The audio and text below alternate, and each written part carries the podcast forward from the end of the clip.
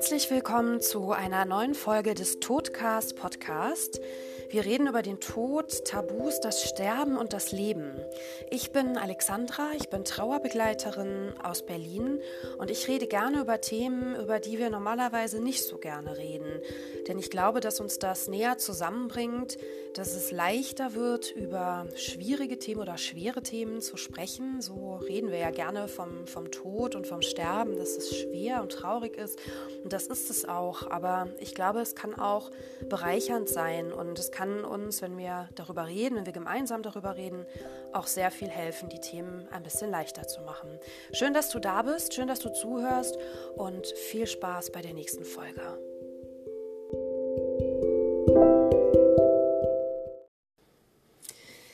Liebe Zuhörer. Herzlich willkommen zu einer neuen Folge des Todcast Podcast. Wir sind heute live in Berlin und ich sitze hier mit Corinna von Hommage ans Leben. Achso, wir wünschen euch auch ein frohes neues Jahr. Es ist nämlich der 2. Januar und es ist natürlich die erste Folge auch in 2020. Und ähm, ja, ich freue mich, dass der Podcast auch ins zweite Jahr geht. Ja, Corinna von Hommage ans Leben. Magst du dich oder euch, ihr seid ja eigentlich zwei, magst du vorstellen, wer du bist, wer ihr seid und was ihr in eurem Profil macht, worum es euch geht? Ja, sehr gerne. Hallo Alexandra und auch euch ein schönes neues Jahr. Ja, ähm, Hommage ans Leben. Wir sind auf dem Kanal auf Instagram unterwegs ähm, oder wir sind da hingekommen weil wir als Kinderkrankenschwestern im Kinderhospiz gearbeitet haben, in der Sternbrücke in Hamburg und ähm, dort ganz viel äh, lernen durften, Erfahrung sammeln durften in der Begleitung von Kindern und ihren Familien, ihren Eltern, ihren Großeltern, ihren Geschwisterkindern. Und haben diese Arbeit dann irgendwann aufgehört, äh, haben Kinder bekommen und mhm. orientieren uns jetzt gerade ein bisschen neu und wollten aber gern in diesem Bereich bleiben, in dem Bereich, ähm, ja, unsere Vision gerade Sterbenden eine Stimme zu geben. Und wie machen wir das jetzt? Äh, jetzt ist unser Ansatz, ähm, Fachkräfte zu schulen. Es wird im Herbst einen Online-Kongress geben mit ganz, ganz vielen Informationen für Fachkräfte, die Sterbende begleiten. Und anschließend an diesen Online-Kongress wird es eine ein Weiterbildungsangebot von uns geben, wo wir Fachkräfte begleiten. Und es geht wirklich weniger um, um fachlichen Input, was Pflege und Medizin angeht, ähm, sondern wirklich so um die Persönlichkeitsentwicklung und wie, wie gehe ich mit mir um, wie gehe ich mit meiner Trauer um, wie kann ich darüber sprechen, wie kann ich Angehörige begleiten, Gespräche mit ihnen führen, weil ich, ich finde gerade so in äh, in den Gesprächen mit Angehörigen und Sterbenden merkt man, dass da ganz, ganz viel ähm, Ängste und, mhm. und Zurückhaltung mhm. einfach noch ist, ähm, weil viele nicht wissen, wie. Also es kommen, kommen dann einfach Fragen, was soll ich denn sagen? Wie soll ich denn mit denen umgehen? Wie kann ich das auffangen, was, die, mhm. ähm, was da an Emotionen hochkommt? Ja, und gleichzeitig meine eigene Trauer auch noch irgendwie bewältigen oder irgendwie damit umgehen. Ja. Meinen ja, eigenen genau. Abschied auch machen und ja, das ist das, was ich selber auch ganz oft erlebt habe, dass äh, Pflegekräfte oder auch Therapeuten, also es sind ja auch Physiotherapeuten, Ergotherapeuten äh, da involviert, Hebammen, ähm, dass sie durch bestimmte Erlebnisse selber getriggert wurden in ihrer Trauer, in dem, äh, mhm. was sie bewegt und dann äh,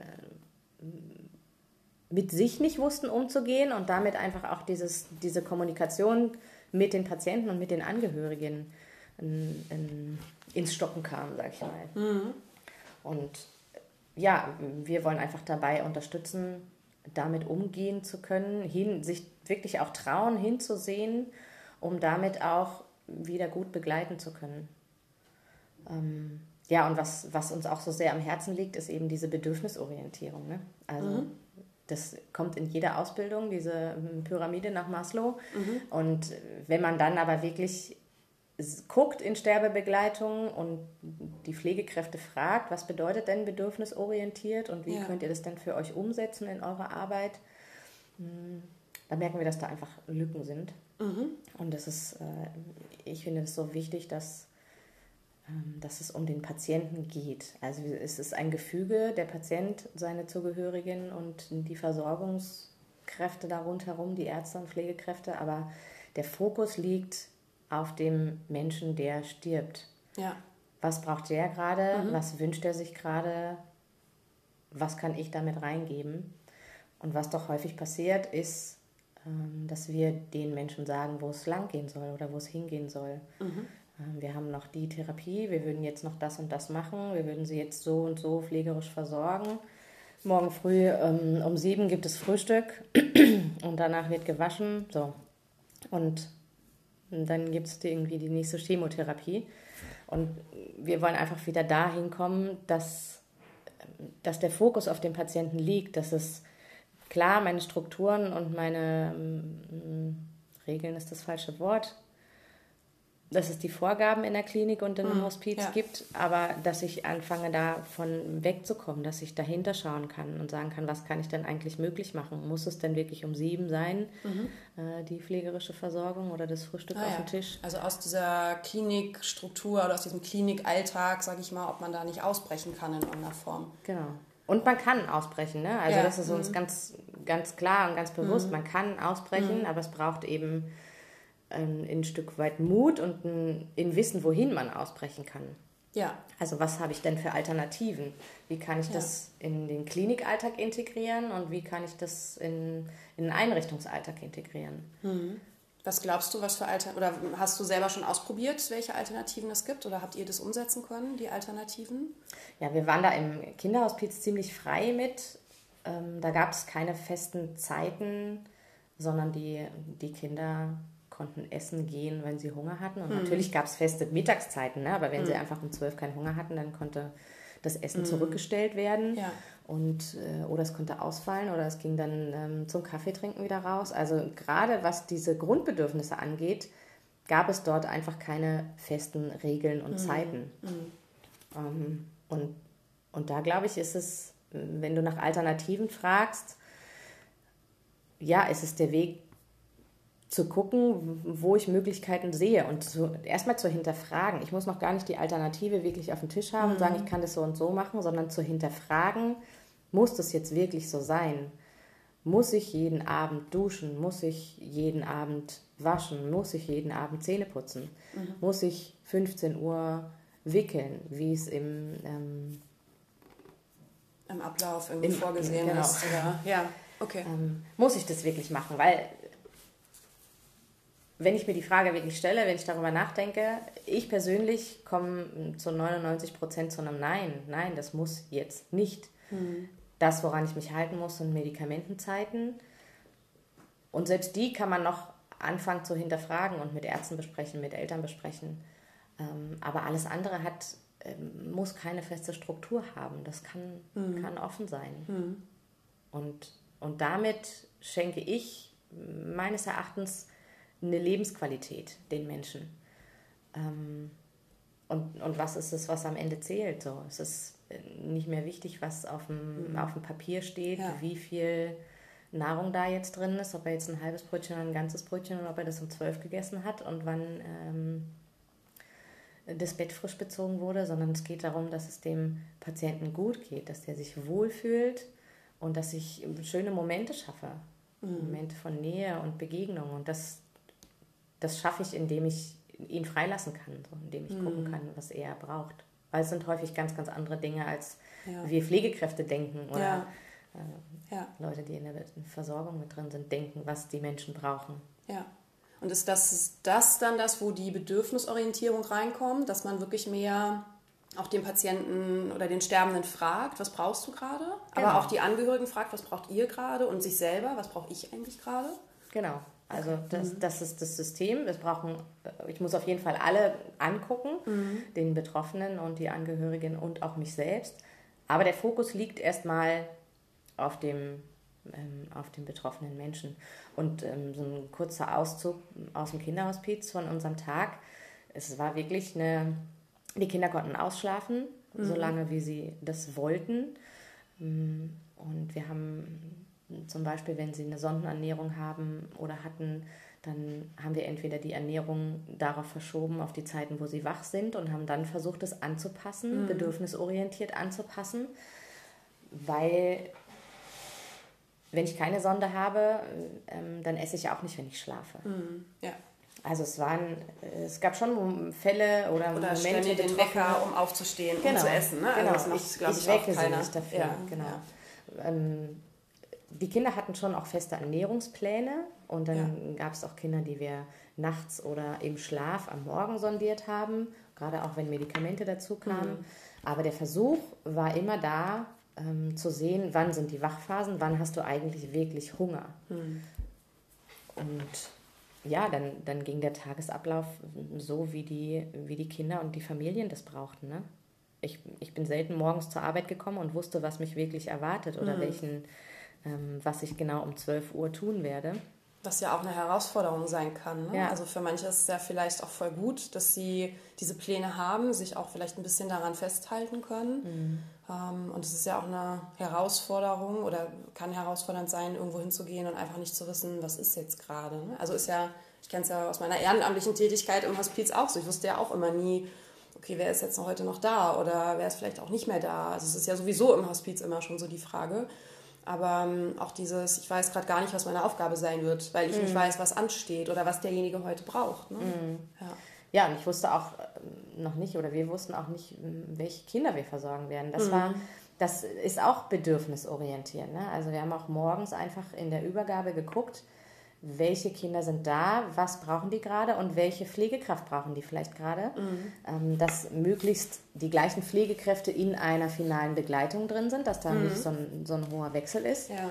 Ähm, die Bedürfnisorientierung für die Familien und gleichzeitig aber auch ähm, für die Pflegekräfte sagen zu können, ich kann das gerade nicht, das ist mir zu nah oder ich, ich vertrete das nicht, was die Eltern mhm. jetzt wollen, diesen Weg, den die Eltern und das Kind gehen, ja. das kann ich nicht. Dann konnte ich als Pflegekraft auch immer wieder raustreten und mhm. sagen, ähm, ich möchte jemand anders versorgen. Ja.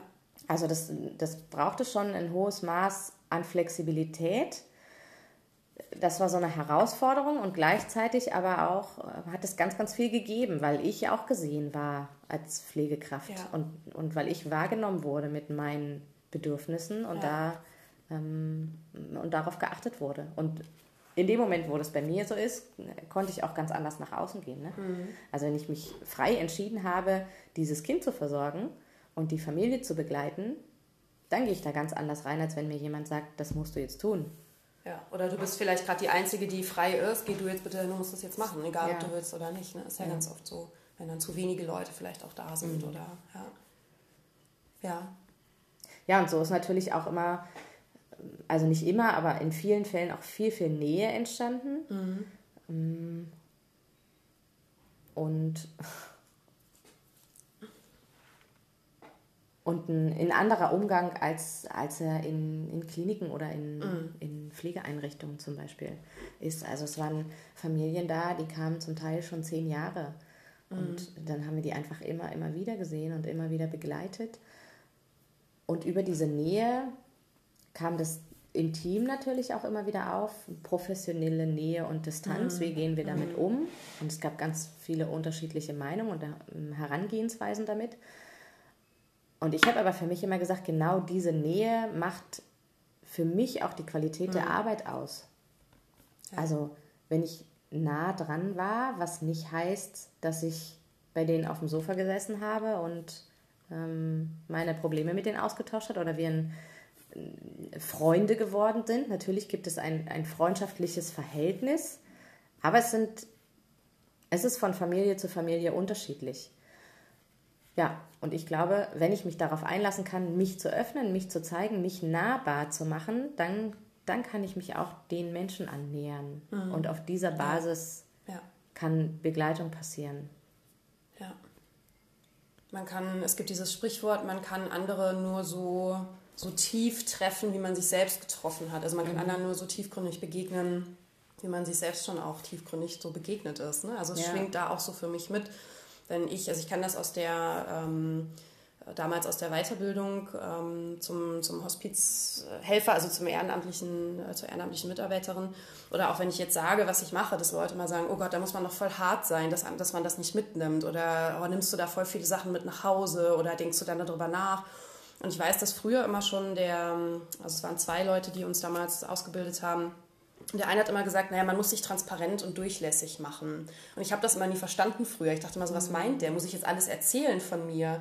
Nee, aber es geht einfach darum, dass man die Dinge aufnehmen kann, aber sie halt nicht bei sich behält. Mhm. Also, dass man sich berühren lassen kann davon, aber dass man es halt nicht wirklich so, ähm, ja, so, so leidend mit nach Hause nimmt. Ja. Ich glaube, das ist ein ganz großer, ganz großer Punkt. Also, natürlich berühren mich die Dinge, aber für mich wäre auch der Anspruch, dass ich, wenn ich nicht davon berührt wäre, dann wäre das auch nicht so, wie ich so arbeiten möchte mit den Leuten. Mm. Also in der Trauerbegleitung oder jetzt, wo ich so ein bisschen mit in die Bestattung auch geguckt habe. Ne? Also das ist ja auch irgendwie ähnlich. Wenn ich das Gefühl hätte, die Geschichten, die Menschen, ähm, die Toten oder die Angehörigen berühren mich nicht mehr oder das ist mir jetzt total egal, wie es denen geht. Ähm, oder ich würde jetzt wirklich sagen, so ich hänge das jetzt wie meine Jacke irgendwie im Büro an den Haken und mache jetzt irgendwie was ganz anderes. Dann hätte ich das, hätte ich für mich den Anspruch, dann habe ich es aber auch nicht gut begleitet. Mhm. Oder bin ich nicht offen genug, um, um da auch irgendwie wirklich denen helfen zu können? Ne? Ja, und vielleicht fühlen sich deine, äh, die Leute, die du begleitest, trotzdem gut begleitet. Aber das finde ich eben ganz, ganz wichtig, dass auch du, ich, dass die Leute, die begleiten, mit einem guten Gefühl da rausgehen. Ja. Und dass sie eben ähm, ja, da reflektieren können. Ja. Ähm, und, und Was ist, wenn es mich zu sehr auch vielleicht mitnimmt. Ja. Ne? Oder wenn es was ist, was mich an meine eigene Geschichte irgendwie erinnert oder irgendwas ja. triggert oder so. Ähm, was mache ich dann damit? Ne? Ja. Wie gehe ich dann damit um? So wie du gesagt hast, kann ich dann ins Team gehen und sagen, boah, ich muss jetzt mal gerade, ich kann nicht, ich muss mal raus mhm. oder nach Hause oder im Kaffee, was auch immer, oder ich mag jetzt da gerade nicht reingehen. Und dass dann Leute da sind, die nicht sagen, ja, ist jetzt aber dein Job, mach das bitte, sondern mhm. die das auch auffangen und sagen, hey, kein Problem, ich, ich gehe gerne oder ich kann das machen. Ne? Oder, ja. Ja, und ich selbst habe auch die Erfahrung gemacht, für mich und auch was ich bei meinen Kollegen erlebt habe, dass ähm, all ihre Emotionen, die da waren, die da hochgekommen sind, dass die, je mehr Platz die hatten, je mehr mhm. Raum die hatten, umso leichter ähm, war es, damit umzugehen oder ist es damit umzugehen. Ja wenn ich versuche, irgendwas, was in mir aufkommt in Begleitung, irgendwas, was mich erinnert, das muss überhaupt nichts mit dieser Familie mhm. zu tun haben. Es erinnert mich an was und es macht mich von jetzt auf gleich, es fragt ja auch keine Emotion nach, ob sie da sein kann. Hast du gerade Zeit? von jetzt auf gleich traurig oder wütend oder und wenn ich, wenn ich genau das mit reinnehme und das da sein lasse, dann hat es die Möglichkeit, einen Weg zu finden, auch wieder rauszugehen. Wenn ich das aber versuche wegzumachen und zu unterdrücken, meine Traurigkeit zu unterdrücken, mhm. dann, dann hängt das die ganze Zeit in mir, dann hämmert ja. es in meinem Kopf und ja. dann kann ich nicht mehr gut begleiten. Ja. Also es ist mein persönliches Empfinden dazu. Ne? Ja. Und wir werden halt auch so oft gefragt, wie wir damit umgehen, mit mhm. all diesem Leid und all diesem, mhm. ähm, dieser Trauer. Ja, und es ist, wie du sagst, und ich habe es auch so schön letztens in einem Post gelesen, die Durchlässigkeit. Also es darf da sein, mein eigenes darf da sein und auch die Trauer der Familien nehme ich auf und dann darf das wieder weiterziehen. Ja. Ich habe so oft in, in Aussegnungen auch gestanden und, und geweint. Und ja. es ist, und ist total okay. Ich habe mich anfangs auch gefragt, darf ich denn jetzt hier eigentlich mhm. weinen so? We ja. Wem bürde ich jetzt meine Tränen auf? Ähm, aber es hat mich total erleichtert und es hat meine Trauer, meine, mein Gefühl viel, viel kleiner gemacht. Nicht weniger emotional, aber es hat es viel kleiner gemacht, äh, mhm. dass es den Platz haben durfte, den es brauchte. Weil du es zugelassen Weil hast. Weil ich das zugelassen habe, ja. genau. Und ich erinnere mich noch an den ersten ähm, Sterbefall, als ich im Kinderhospiz gearbeitet habe. Ich kam morgens zum Dienst und hatte ähm, per Anruf erfahren, dass mhm. jemand verstorben war. Und dann kam ich zum Dienst und dann lagen sich die beiden Schwestern, die begleitet haben, mhm. weinend im Stationszimmer im Arm. Und es hat mir so, so gut getan, mhm. das zu sehen, ja. dass die professionellen Schwestern, die hier seit Jahren ja. arbeiten, gerade weinen und sich im Arm liegen. Mhm. Das war total, ja, total gut. Und das habe ich auch wirklich mitgenommen für die. Und ich glaube, dieser, oder dieser Glauben, der da so hintersteckt, ist halt dieses, naja, wenn man professionell ist, dann hat man da keine Emotionen dazu. Ja. Das ist so diese, diese Voraussetzung. Und ich glaube, deswegen sagen auch die Leute immer, ich könnte nicht im Hospiz arbeiten oder ich könnte nicht da und da arbeiten, weil ich vielleicht viel zu emotional wäre. Ne? Also ich weiß, meine Mutter hat das auch mal zu mir gesagt, boah, ich könnte das nicht machen, so im Hospiz und so.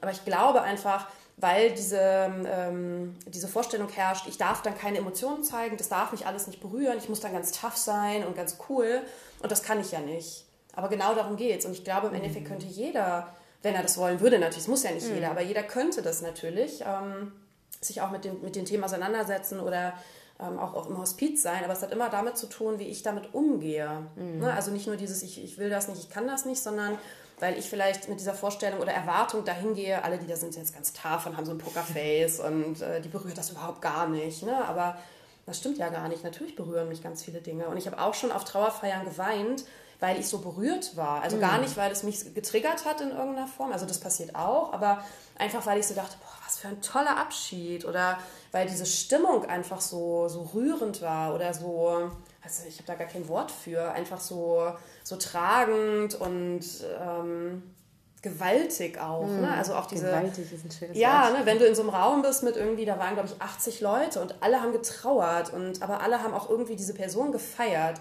Und dann ist da so eine Energie drin. Also wir reden jetzt ja so ganz trocken darüber. Ne? Wir sitzen mm. halt einfach irgendwo und trinken Tee und das ist gut, aber man ist ja dann auch in so einem Moment, da wabern ja Dinge durch die Räume, die man so gar nicht sich vorstellen kann. Mm. Und dann ist man ja auch berührt und auch vielleicht betroffen, aber manchmal denke ich auch einfach nur, boah, ich bin so dankbar, dass ich das auch so wahrnehmen, fühlen ja. darf. Ne? Und das ja. können auch schöne Sachen sein. Und im Hospiz oder auch da, wo Leute sterben, es ist ja nicht immer nur alles traurig und negativ oder nee, leidens. Ja. Und das ist, glaube ich, auch diese Vorstellung, dass Leute denken, oh Gott, wie schlimm, dann sitzt man den ganzen Tag da in so einer Einrichtung, wo die Leute einfach nur nach der Reihe wegsterben.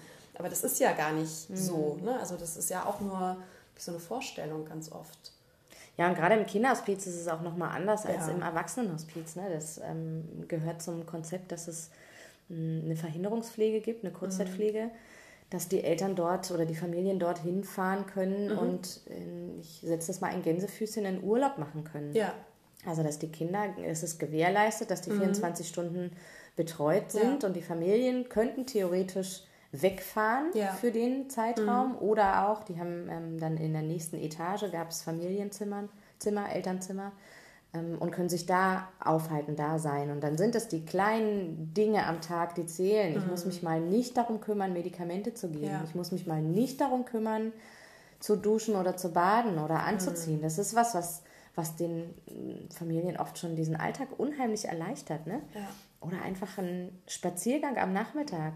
Wir hatten ein wunderschönes Waldgelände drumherum mhm. und dann sind wir halt einfach mal anderthalb Stunden weg mhm. und die können sich hinsetzen mhm. und ein Buch lesen, ohne dass sie aber gleich ihr Kind abgeben müssen. Ja. Und da war so viel Leben, so viel Freude auch in diesem Haus, mhm. dass es ja, dass es mich selbst auch immer wieder überrascht und ja. begeistert hat und ja. dass es wirklich ein Ort war, wo ich so unheimlich gern hingegangen ja. bin zum Arbeiten. Und ja, gerade einfach dieses Zulassen, dieses Reinlassen von Trauer, der, der Umgang mit dieser Wahrhaftigkeit. Mhm. Also da war so wenig, so wenig Maske, so wenig Schauspiel, mhm. wie es im Alltag mhm. oft gibt. Ne? Ja. Die Familien waren einfach da in ihrer in ihrer Freude und auch in ihrer tiefsten Trauer. Und ja. das mitzuerleben, miterleben zu dürfen und eingeladen zu sein, diese Familien zu begleiten, deren Vertrauen zu bekommen, ja. Das hat mich auch immer wieder bereichert. Mhm. Ähm, zu dieser Frage, wie man das eigentlich schafft, ne? oder ich könnte das nicht. Das, ja. In dem Moment, wo ich das reinlassen konnte, hat es mich wirklich beschenkt. So. Ja. Und und mir auch ähm, einen anderen Blick auf mein Leben gezeigt. Ähm, es hat mich tiefgründiger gemacht und mhm. es hat mich auch nachdenklicher gemacht. Aber ich, ich würde ganz klar oder ich sage ganz klar, es hat mich auch viel, viel reicher gemacht. Ja. Mich mit dem Tod und mit dem Sterben und mit der Endlichkeit auseinanderzusetzen und dabei begleiten zu dürfen. Mhm. Und was ich auch immer wieder gemerkt habe, ist, so in der Verarbeitung, wenn die Familien einem, egal ob sie einem sehr nahe gekommen sind oder nicht, aber dass es, dass die Lücken so geschlossen sind, mhm. die, die Wege von, wir haben sie aufgenommen, wir haben sie begleitet und dann waren sie nicht einfach irgendwann weg, wie das ja in der Klinik auch oft der Fall ist. Ne? Dann mhm. sind sie gestorben und dann werden sie ins Kühlhaus gefahren. Ähm, sie sind einfach noch da und ich höre die Übergaben, ich höre meine Kollegen, wie es denen damit geht. Ich höre, was passiert ist. Es ist noch so Thema, ne? Obwohl mhm. dieses Kind verstorben war, mhm. hatte das trotzdem noch einen großen Platz, einen großen Raum. Dann waren die über, manche Kinder waren aufgebahrt über vier, fünf Tage bei uns mhm. und konnten noch da sein. Also ich hatte selber noch die Möglichkeit, mich zu verabschieden. Ja, ja. Und ich konnte den, den Eltern begegnen, mhm. mit denen nochmal sprechen. Und ich, es hatte einfach auch immer Platz, ja. dass ich sagen konnte, wie geht es mir damit. Manchmal haben sie es auch erfragt, ne? dann wollten sie das gern äh, wissen, wie es den Pflegekräften damit geht und mhm. haben das auch als, als ganz wertvoll empfunden, dass noch jemand auch um ihr Kind trauert, ja. dass wir sie nicht nur begleitet haben, ja.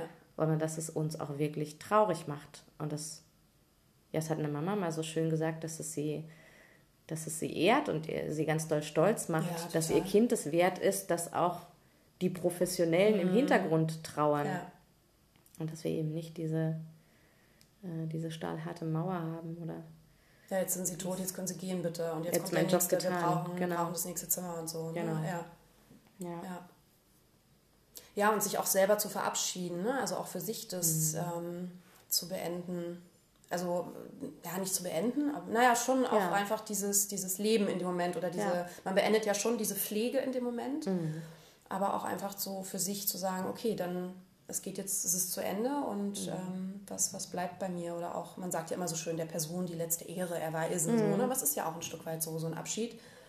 Dann auch nochmal hinzugehen und vielleicht nochmal die Hand zu nehmen oder nochmal was zu sagen und ja. Ja, die Kinder, die bei uns aufgebahrt waren, ähm, die haben, es war am Ende immer eine Aussegnung. Mhm. Und dann kam der Bestatter ähm, in diesen Abschiedsraum mit dem Sarg und dann wurde mit den Eltern besprochen, ob die Eltern das Kind in den Sarg legen möchten oder ob Ach, das schön. die Pflegekräfte mhm. machen oder ob man das zusammen macht. Und der Sarg war meistens vorher gestaltet. Und mhm. zu, diesen, ähm, zu diesen Aussegnungen, gerade bei Familien, die sehr, sehr bekannt waren, die sehr, sehr lange kamen, mhm. da hat manchmal dieser Raum einfach nicht gereicht, weil so viele mhm. Menschen da mhm. waren, um sich zu verabschieden. Und es ja. war nicht mehr mein Job.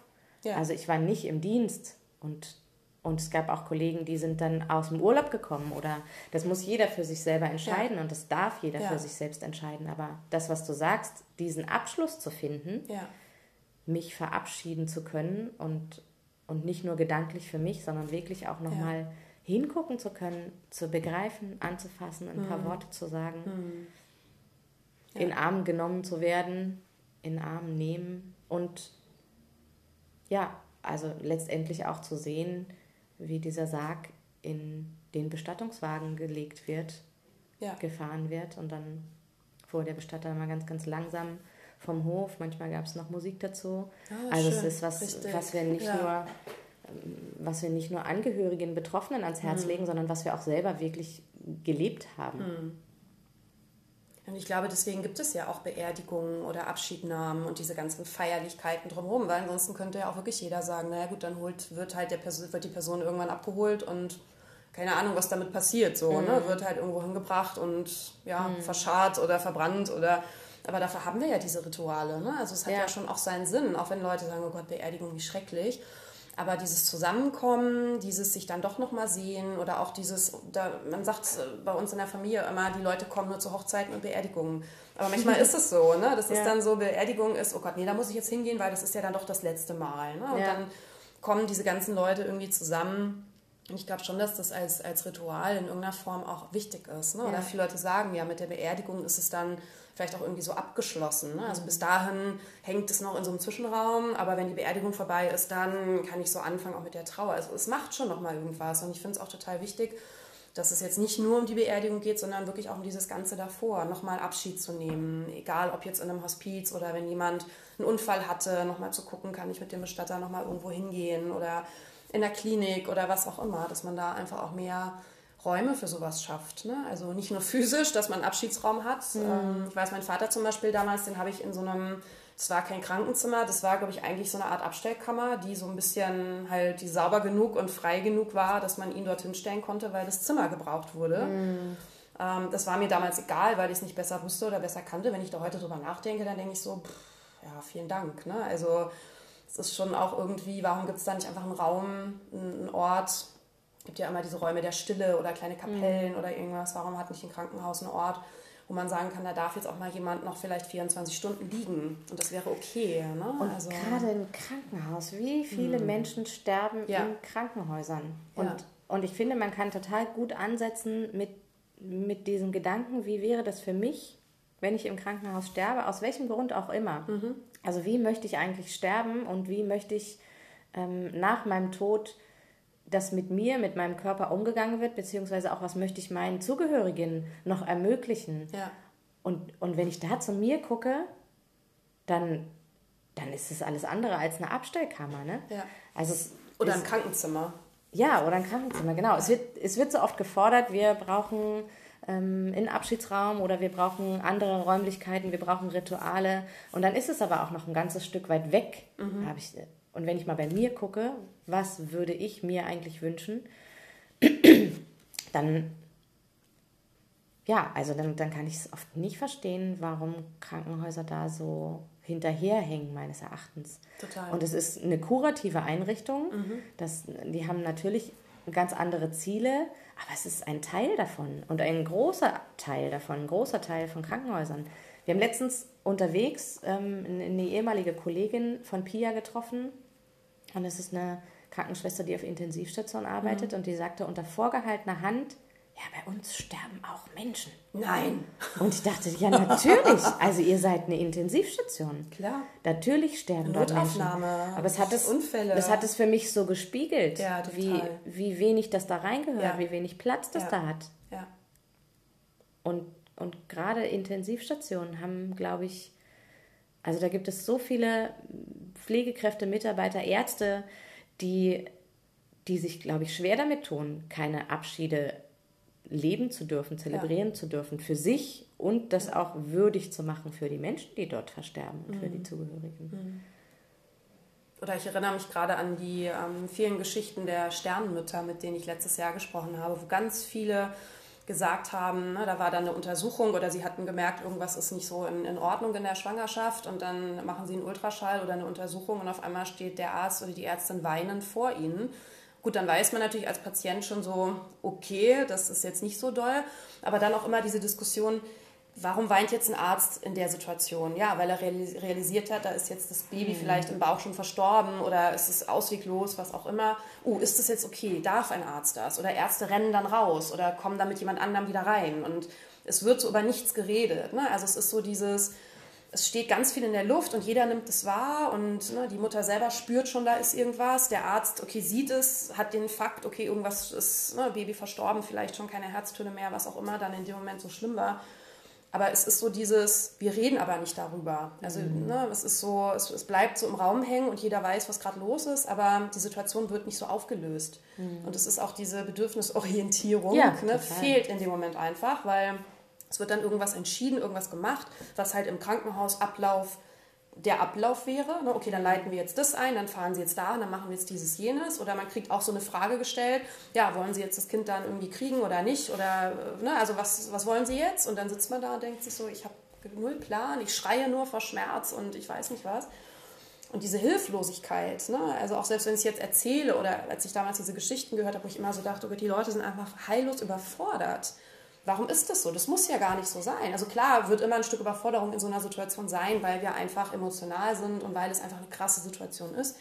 Aber wenn ich im Krankenhaus arbeite und, und wenn ich ein Arzt bin, gibt es da überhaupt eine Weiterbildung zu sowas? Oder lernen die das? Oder ist da irgendjemand, der, der sich dann damit auskennt, ne, den man holen könnte, wo man sagen könnte, okay, wir haben jetzt, wir brauchen jetzt einfach hier eine Begleitung für uns beide, nicht nur für die Patientin, auch für diese Ärztin oder für diesen Arzt findet das statt? Ne? Also was, was ist dann mit dem Arzt, der dann nach Hause geht und ja. diesen Herztod äh, vom Kind festgestellt ja. hat oder was auch immer. Ne? Und das ist einfach, wie du sagst, es ist kurativ. Man soll ja die Leute immer irgendwie heilen und äh, im Idealfall natürlich sowieso immer wieder gesund entlassen. Aber es ist einfach nicht so.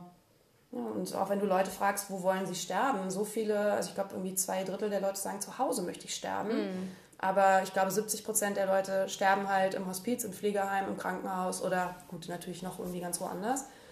Und das ist so schade. Also das geht so total auseinander. Aber ich glaube, keiner tut auch was oder wüsste überhaupt, was zu tun wäre oder weiß, wie, wie man das ändern könnte. Ne? Oder dass man eben in Krankenhäusern diese Räume schafft. Ja, ja, und die Palliativbewegung, die Hospizbewegung, das wird ja schon auch immer mehr ja. jetzt in den letzten Jahren. Trotzdem hat es noch, noch unheimlich wenig Gehör. Ja. Und gerade in solchen Einrichtungen ähm, wie in der Klinik. Also wenn ich, wenn ich weiß, wo ich hingehen soll, auf eine Palliativstation oder mich an einen Hospizdienst wenden, wenn ich das schon weiß, dann mhm. ist schon mal ein Stück Weg geebnet. Ja. Wenn ich aber in der Klinik lande und dann in diese Situation komme, da passieren halt so wenig Überleitungen ja. und so wenig Kooperationen. Ja. Und zum einen, glaube ich, ist das eine, ein Kompetenzgerangel. Also mhm. wir sind ein kuratives Haus und es ist eine Niederlage, wenn ich diesen Patienten hier gestorben oder sterbend abgebe. Mhm. Ähm, und dann hat die Palliativmedizin auch gerade in Kliniken häufig noch ein, ein sehr falsches Bild. Also das sind die Leute, die ein Buch vorlesen und das Händchen halten. Was aber wirklich passiert, mhm. was dort wirklich gemacht wird an Begleitung, was dort medizinisch und pflegerisch geleistet wird, ähm, das, ist, das ist vielen Betroffenen wie auch Fachkräften noch gar nicht klar. Und und deine Frage, ob das begleitet wird, wie das begleitet wird für die, für die Leute, die das miterleben, ähm, das wird so wenig begleitet, dass ich ähm, fast erschrocken bin, mhm, ja. wenn ich mit jemandem aus der Klinik spreche, mhm. der vielleicht auch auf Intensivstation arbeitet und die sagen, Palliativmedizin, was ist das eigentlich? Mhm. Habe ich jetzt mal mhm. von gehört, aber ich könnte dir mhm. jetzt nicht sagen, was die ja. machen und da falle ich vom Glauben ab. Ja. Ich so, ja. warum? Also, Wahnsinn. Ähm, ja, und, und genau da wollen wir irgendwie ansetzen, das zum einen zu verbreiten, das ein bisschen sichtbarer zu machen und den Leuten aber einfach wirklich auch was an die Hand zu geben, wie ja. sie sich in solchen Situationen äh, verhalten können, wie mhm. sie damit umgehen können. Mhm. Und du hast nochmal die Bedürfnisorientierung angesprochen. Ähm, ja, häufig sind die Bedürfnisse, ich bin da als Arzt in einem Raum und habe gerade festgestellt, dieses Kind lebt nicht mehr. Mhm ähm, was sage ich? Und da sind meine Bedürfnisse nach Sicherheit zum Beispiel nicht erfüllt. Und deswegen ziehe ich mich aus der Situation zurück und suche irgendwie einen Ausweg. Und die mhm. Mama steht dann da oder mhm. sitzt dann da im schlechtesten Fall allein. Mhm. Und da, da soll so der Ansatz sein, was kann ich für mich tun mhm. und wie kann ja. ich damit umgehen.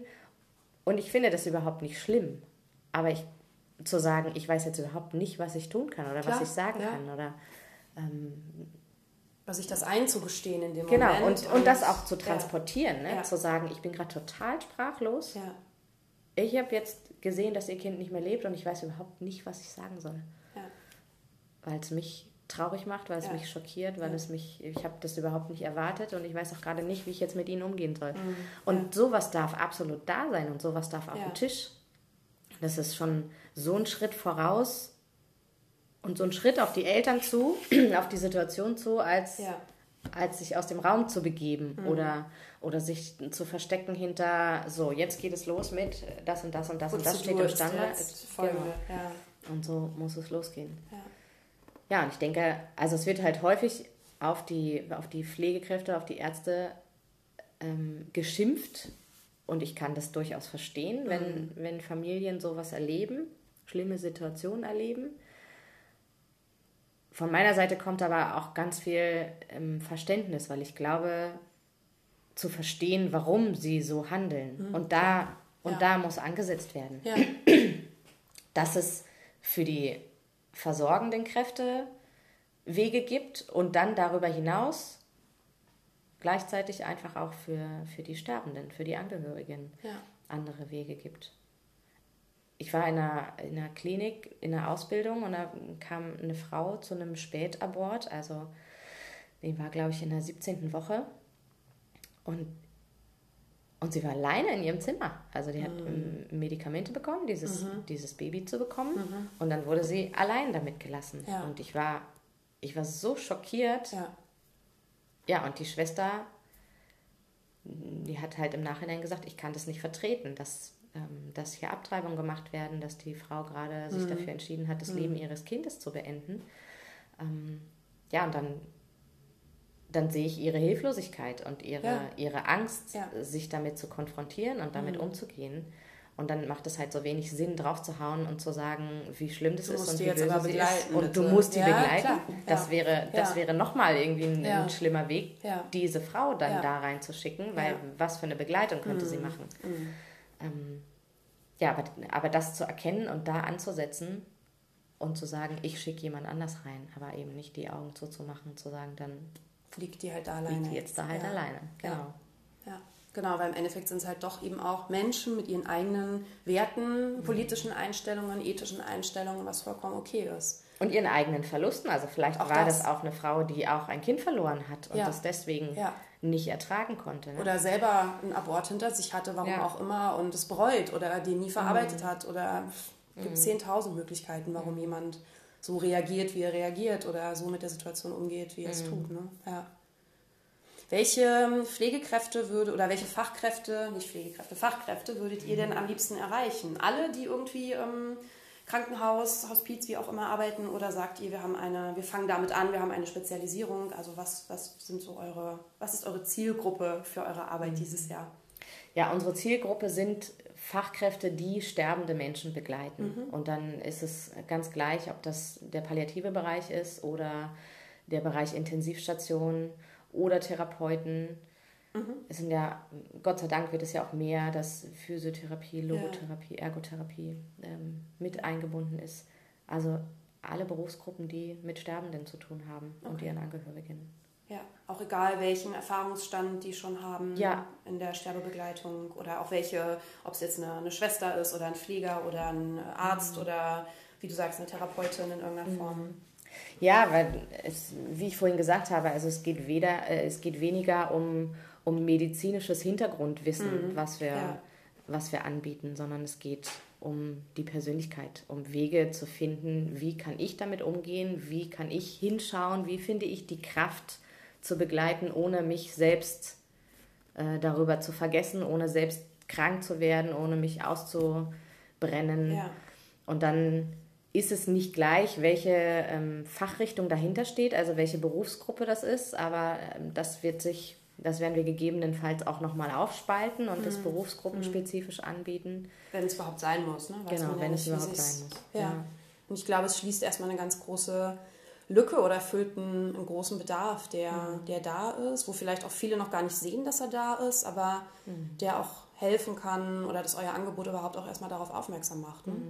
Ja, und die Fragen sind, äh, sind ähnlich. Also die, ähm, ein Physiotherapeut, der am Lebensende mit einem Kind äh, in Begleitung ist oder den Familien, stellt uns ähnliche Fragen ähm, wie die Kinderkrankenschwester, die sagt, wa- was kann ich sagen, wie kann ich damit umgehen, was kann ich nehmen. Und genau, diese Lücke ist einfach da, wie du gerade sagst. Weil ich glaube, es ist in dem Moment ein menschlicher, ein menschliches Thema und nicht ein fachliches Genau. Thema. Also Ja, es ist auch ein danke. fachliches Thema, aber das ist ja meistens gut abgedeckt. Also ich glaube, medizinische Versorgung ist in Deutschland nicht immer irgendwie so das, das Mhm. große Problem.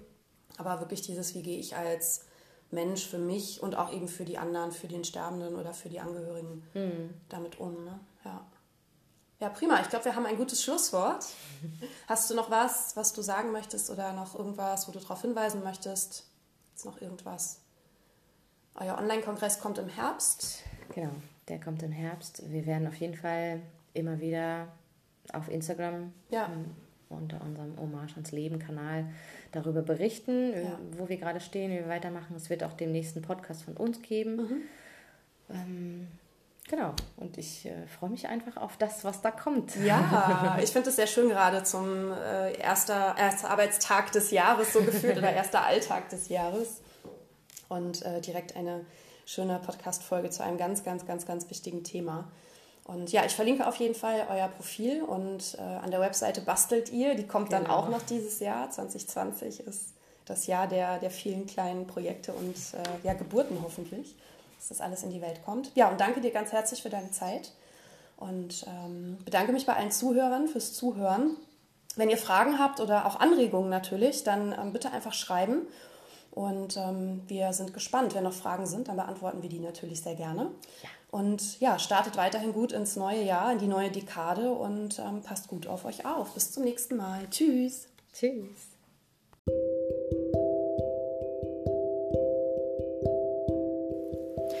Wie schön, dass du bis hierhin zugehört hast. Wenn dir der Podcast gefallen hat und wenn du das Gefühl hast, ähm, andere Leute sollten auch mehr oder offener und leichter über die Themen Tod, Sterben und Trauer sprechen, dann bewerte doch gerne den Podcast oder schreibe vielleicht auch ein kleines Feedback.